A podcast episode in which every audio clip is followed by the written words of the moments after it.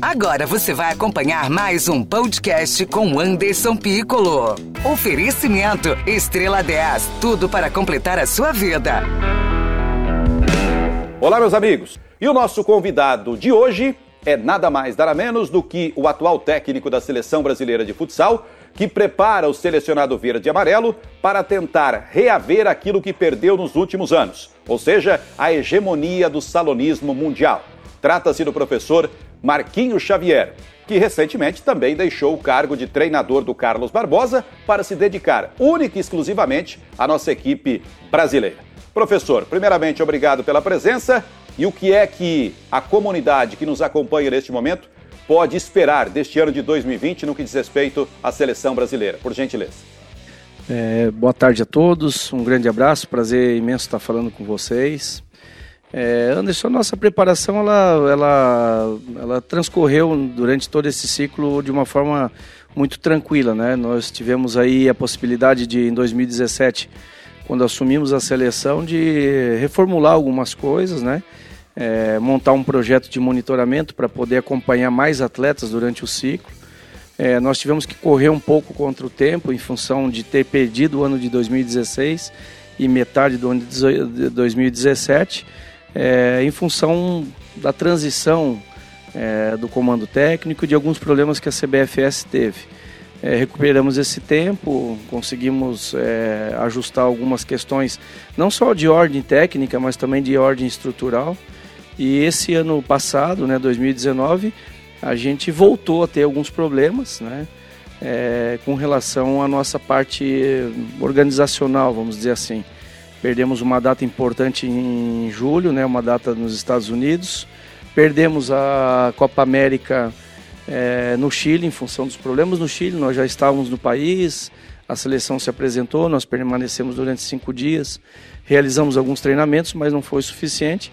E a data de dezembro, que era uma data FIFA também, onde nós teríamos a possibilidade de convocar a seleção absoluta, né, com atletas de fora a gente perde a data em função de um problema também de transição é, do futsal, da gestão do futsal. Então, é, isso nos preocupa de alguma forma. É óbvio que a gente está tentando resolver tudo isso é, de maneira a blindar a parte técnica, continuar fazendo os trabalhos que a gente está realizando. Mas a gente está próximo de uma eliminatória para o Mundial, uma eliminatória importante. E a gente tem que ressaltar sempre a evolução das equipes sul-americanas. Né? Cada ano elas vêm melhorando e elas vêm se reunindo mais, elas vêm se organizando mais do que nós no Brasil. E aí o nosso potencial técnico acaba, de alguma forma, é, equilibrando com equipes que não têm esse potencial técnico, mas que têm uma gestão, uma organização muito boa. E isso é preocupante. A gente precisa estar mais atento cada vez mais, porque é, são quatro vagas, são dez equipes, né, dez países mas em, em, algum momento a gente pode ser surpreendido e a gente não quer que isso aconteça né, em função é, da parte da, da, da, da estrutura da, da, da, seleção. Então a gente está muito atento, mas acho que fizemos um bom trabalho e a seleção tem todas as condições aí de, de avançar ao Mundial e de continuar brigando pela hegemonia não só no nosso continente, mas também a nível, a nível mundial. Né? A seleção brasileira que você convocou para esta fase eliminatória visando o Mundial que acontecerá na Lituânia. São os jogadores que definitivamente você desejava ter no seu grupo para este torneio de curto prazo? Então, a gente tem já uma estrutura montada da seleção brasileira desde 2018. Né? Nós dividimos a seleção né, em etapas. Né? A gente fez um planejamento para ter a etapa de definição. Nós definimos praticamente a seleção em 2018 e a gente chamou o ciclo de 2019 de um ciclo de consolidação dessa estrutura, dessa base. Então nós repetimos as convocações, sempre tendo ali em média 20, 30% de jogadores é, em avaliação, ou dando oportunidade para novos atletas, mas mantendo a estrutura base. Então ela está muito próxima da definição. É claro que a gente tem sempre respeitar. É, no Brasil a gente tem uma geografia diferente, é, cada ano surge um novo jogador, é, o momento do atleta é importante, então a cada convocação reforça todos eles de que mesmo aqueles que vieram desde o início do, do, nosso ciclo até agora podem ficar fora do mundial. Por que, que pode ficar fora? Uma lesão, uma baixa muito grande no rendimento técnico. E a gente não quer aquele, aquele tipo de desculpa do atleta, ah, mas eu fui a, em todas as convocações e não fui no Mundial. Vai para o Mundial aqueles que estiverem realmente bem. Então, claro que o atleta que está indo frequentemente, ele tem uma possibilidade maior, mas ele não tem uma cadeira cativa, ele não está garantido no ciclo. Ele precisa estar naquele momento da última convocação bem para jogar o Mundial. Se ele não estiver bem, estiver um atleta, por exemplo, que não teve nenhuma convocação, mas está num momento espetacular, a gente vai ter que avaliar essa questão. Então, hoje a gente tem uma estrutura montada, eu diria para você que nós temos aí 70, 80% da seleção definida e essas esses 20, 25, 30% estão em aberto em função dessas questões que é, que é importante a gente respeitar, né? Bom, você tomou uma decisão de não renovar o seu contrato com o Carlos Barbosa, poderia ter permanecido, poderia inclusive ter se transferido para outro clube, eu tenho certeza absoluta disso, para ficar só com a seleção brasileira. O intuito, o que te motivou exatamente por tomar tal decisão de ficar apenas no comando da seleção verde e amarela? Então, Anderson, no ano passado, né, ano retrasado já, é, 2018, eu já não, não renovaria o meu contrato em Carlos Barbosa em função do desgaste, né? Do desgaste físico e mental, né? De comandar uma estrutura como é a CBF, um, uma equipe é, muito forte, uma equipe com a exigência muito alta. É, a gente demorou para fazer essa renovação. Eu, eu, pensei muito se realmente eu teria condições físicas, inclusive, para poder girar essas duas engrenagens. Né? Nós renovamos o contrato no final de dezembro, praticamente. Seguimos no ciclo em 2019 e aí o ciclo de 19 foi um ciclo extremamente exaustivo, né? Eu viajei muito com a seleção, eu tive muitos compromissos também, né? Porque você estando no cargo da seleção é, de treinador da seleção brasileira, as pessoas acham que você vai somente nas convocações. Não, você tem outras obrigações a fazer, né? Você acaba, acaba representando o futsal do teu país em outros países.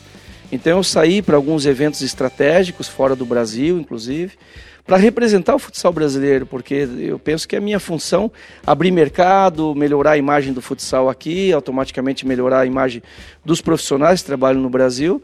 E eu fiz isso, né? Eu consegui realizar esse sonho que eu tinha de melhorar é, todos esses aspectos. Por outro lado, você acaba de alguma forma deixando um pouco o clube, né? Se, se afastando um pouco do clube. Isso não é bom, porque você precisa estar constantemente eh, acompanhando tudo que está acontecendo. E no final desse, dessa temporada, em 2019, é, a certeza era essa de que eu precisaria realmente me dedicar à seleção.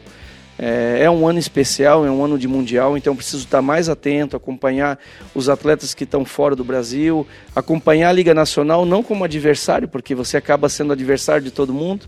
Eu quero visitar os clubes esse ano, eu quero ter a oportunidade de estar em contato mais próximo com os treinadores, que tem jogadores que vão possivelmente brigar por essas vagas aí, para a gente entender de que forma a gente pode ajudar esses atletas a, estando no Mundial, melhorar ainda mais a sua performance. Então, já, já era uma decisão muito trabalhada na minha cabeça. E independente de qualquer coisa, né, é, eu me afastei para me dedicar exclusivamente à seleção. E eu penso que a seleção precisa dessa exclusividade. E também foi uma exigência né, do cargo, né, estar na seleção, ano de mundial, a exigência é que eu tivesse somente na seleção brasileira. E aí eu, juntamente com a diretoria, a gente conversou e o Carlos Barbosa, né, a CBF sempre sempre entendeu tudo isso, né? Sempre esteve muito, é, muito é, é, solícita, né? Em compreender é, que seria um momento importante realmente para mim poder me dedicar a esse projeto que é um projeto muito difícil, mas que pode trazer ao Brasil um, uma hegemonia a nível mundial. Agora tem um detalhe. É, a partir do dia 1 de fevereiro, nós teremos a realização, então, da fase eliminatória visando o Mundial na Lituânia. Passando pelas eliminatórias, hoje você diria que a seleção brasileira de futsal irá para a Copa do Mundo FIFA na Europa, chancelada pela CBFS ou já pela CBF que cuida do nosso futebol? Então, Anderson, essas questões elas estão muito nubladas ainda, né? Nós da comissão técnica não, a gente não consegue acessar essas informações, né? É, as coisas estão sendo tratadas a nível muito organizacional é, o que nos cabe realmente é a responsabilidade técnica e a gente está fazendo todo o processo tanto para a eliminatória como depois pro Mundial, né? Nós temos uma data FIFA em abril ainda. Todo o planejamento que foi feito né, para esse ano de Mundial é, já está em posse da CBFS. Ela sabe quais são as, as exigências que a gente tem, quais são as necessidades. E a gente está aguardando a definição ou então a continuidade do processo. E, claro, a gente é, gostaria que isso acontecesse o mais breve possível, uma definição, para que a gente continuasse trabalhando também de forma tranquila e também dando tranquilidade aos atletas que servem a seleção brasileira. Mas é um assunto que a gente não, é, não tem informações para a gente poder dizer às pessoas que está assim ou, ou não está. É, é aguardar para a gente poder ver o caminho que a gente vai seguir. Né? Notícias esportivas com Anderson Piccolo. Agora, professor Marco Xavier de Andrade. Eu tenho certeza que o rondonense gostaria de ouvir você respondendo o seguinte: será de novo um prazer ter numa competição tão importante como as eliminatórias, visando a Copa do Mundo da FIFA, trabalhar com esta dupla que explodiu no futsal partindo aqui de Marechal Cândido Rondon? Eu me refiro especificamente a Diego e Gadeia? Sim, Anderson. É, a gente se encontra várias vezes no ano, né, nas convocações onde a gente tem a possibilidade de trazer a seleção principal. E é muito bacana, assim, porque a gente revive juntos ali vários momentos, vários episódios da nossa passagem por aqui. Essa semana mesmo eu conversava com o Gadeia, né? E, e ele, pô, Xavier, e aí, como é que tá as coisas? preocupado com essa questão também da, da saída da Copa Grill, né? De Marechal da Liga Nacional. É, o Diego várias vezes também me confidenciou, né? Pô, gostaria de o um dia que eu voltasse para o Brasil voltar a jogar em Marechal Rondon. Então eles têm um carinho muito grande pela equipe, pela cidade, assim como eu também já manifestei várias vezes o mesmo carinho, a mesma admiração, a mesma gratidão, né? Porque todos nós sabemos quanto foi importante a nossa passagem aqui, de como a gente cresceu junto e a gente chegou à seleção é, brasileira muito mais maduro, chegamos meio que juntos também na seleção e a gente está aí muito próximo né, de ir ao Mundial. É, também nessa mesma, nessa mesma sequência, né? Pô, ir jogar um Mundial junto, enfim, depois de tudo que a gente passou aqui, a gente está falando aí de praticamente 11 anos, né? Onde eu muito jovem, eles muito jovens também, a gente ambicionando um futuro, uma expectativa dentro da nossa profissão, e hoje a gente está lá passando por essa equipe que nos projetou, que nos deu essa oportunidade, então é muito bacana. E eu asseguro, assim, é, é, cada conversa, a certeza de que eles amadureceram muito, que eles melhoraram muito como pessoa, como profissional e, acima de tudo, mantém uma humildade um, incrível, né? São simples, continuam vivendo da mesma forma, valorizando muito a família, né? Os amigos. E o Gadeia vem sempre ao Brasil, fica muito com os pais, mas o, Diego também, a esposa, a Patrícia é daqui, né? Então ele está sempre por aqui também quando pode. A gente está sempre vindo visitar as pessoas, os amigos, então a gente mantém uma raiz muito forte é, com a cidade, com as pessoas e principalmente com, com a gratidão pelo, pelo que a Copagril, pelo que Marechal fez por nós três, né? Por outros tantos, mas em especial hoje, por nós estarmos na seleção, por nós três, a gente deve muito isso a, ao que a gente viveu aqui de 2009 até 2014, eu, né? Eles saíram em 2012. Bom, sobre o futuro do futsal em Marechal Cândido Rondon, se teremos ou não neste ano de 2020 uma equipe profissional que vai disputar Série Ouro, Liga Futsal Paraná, Campeonato Paranaense de Futsal Sub-20, o momento agora é de ficar em silêncio de não comentarmos o assunto, para que as coisas, se forem para acontecer, que aconteçam sem muita especulação. Professor Marcos Xavier de Andrade, muito obrigado pela sua presença aqui na nossa página, no nosso Facebook, no nosso podcast Piccolo Esporte Clube. É só curtir ou compartilhar que você passará a receber todas as nossas notificações e informações do mundo esportivo. Tomara que tenhamos um grande ano que a seleção passe pelas eliminatórias, que será em Carlos Barbosa a partir do dia 1 de fevereiro, e possa novamente estar no Mundial deste ano na Lituânia. E quem sabe trazer de volta o caneco para o nosso país. Obrigado, Anderson. Obrigado a todos. Né? Esse é mais um canal, mais uma oportunidade também de seguir sempre agradecendo. Eu, esse dia eu escrevi um post, inclusive, sobre isso. Eu acho que quando, quando é para a gente agradecer, quando é para a gente ser grato, eu acho que não é redundante, né? Eu acho que a gente pode continuar agradecendo a vida inteira.